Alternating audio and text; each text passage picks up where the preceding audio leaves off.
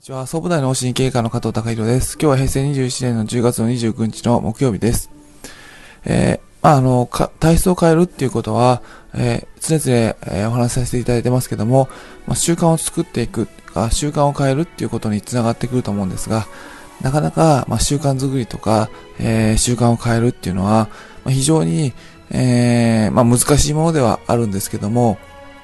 まあ、そのコツとしては、まあ、以前にあのお話しさせていただきました、今ある習慣に結びつけるっていうのは一つあると思います。まあ、あの、歯磨きをしてるんであれば、まあ、歯磨きをした後に必ずやるとか、あの、お風呂入る中でやるとか、今ある習慣に結びつけるっていう方法が一つあるのと、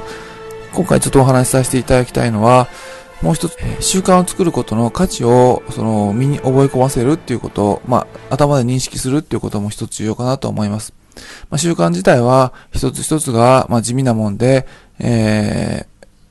まあ、まあ、ちょっとしたことなので、えー、そんなに価値を一瞬パッと見た限りでは、あのー、感じられないので、まあ、今日はやんなくていいやと思っちゃうことが、あのー、あって、結局習慣作りにできないんですが、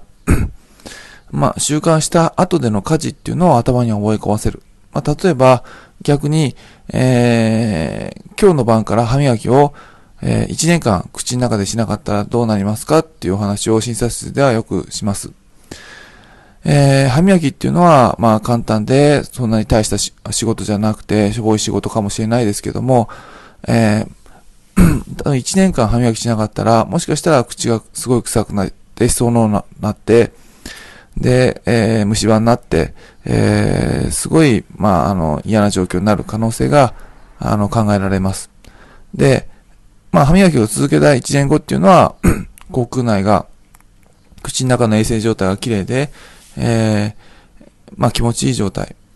この気持ちいい状態と非常に匂いがあって気持ち悪い状態、すごい差が1年間でできてしまうので、えー、その差をちょっと頭にイメージしましょうっていうお話をさせていただいてます。まあそれと同じように意識して力を抜くっていうのも地味で、まあ、ちょっとしたし、あのー、運動ですけども、それをやった1年後とやんない1年後で、かなり、あのー、体質に差がありますよっていう話をさせていただいてます。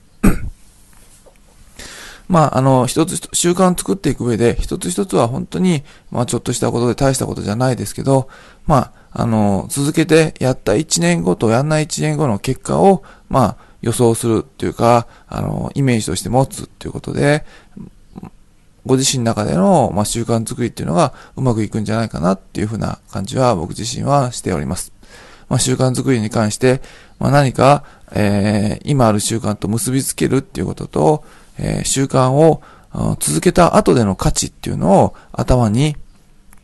しっかりとイメージとして、えー、描くっていうことが、まあ、習慣作りにとって、えー、プラスになるのかなと思って今日お話しさせていただきました。今日は以上です。